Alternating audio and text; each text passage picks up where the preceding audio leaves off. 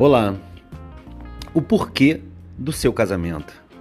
Você já pensou que tudo que você vive o tempo inteiro, quando você é casado, você tem com quem dividir, você tem quem te apoie, você tem quem te suporte, e muitas vezes você não fica solto por aí procurando diversão.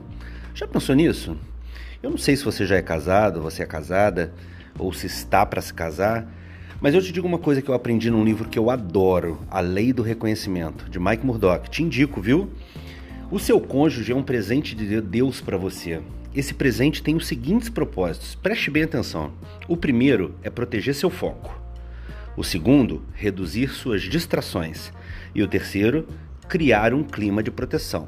Ou seja, a sua felicidade não está no seu cônjuge. O seu cônjuge é um meio, é um ajudador é um suportador para que a felicidade seja atingida pelos dois plenamente. Porque a felicidade mesmo vem de Deus. A felicidade mesmo é do propósito atingido, é do propósito buscado. O seu cônjuge é o parceiro, é o companheiro. A Bíblia diz que é melhor que sejam dois, porque se um cair, o outro levanta. Eu te pergunto, tem sido assim no seu casamento?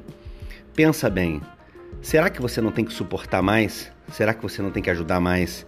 Será que você não tem que dar mais suporte? Porque esperar do outro, mas não dar, não sustenta um casamento.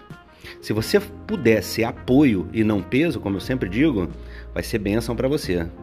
Dê um olhar mais especial para o seu casamento hoje. Ele é a mola propulsora da sua felicidade e do seu sucesso. E o legado para as próximas gerações. Fechado? Abraço carinhoso, um casamento maravilhoso para você no dia de hoje. Luciano de Paula aqui. Deus abençoe. Tchau, tchau.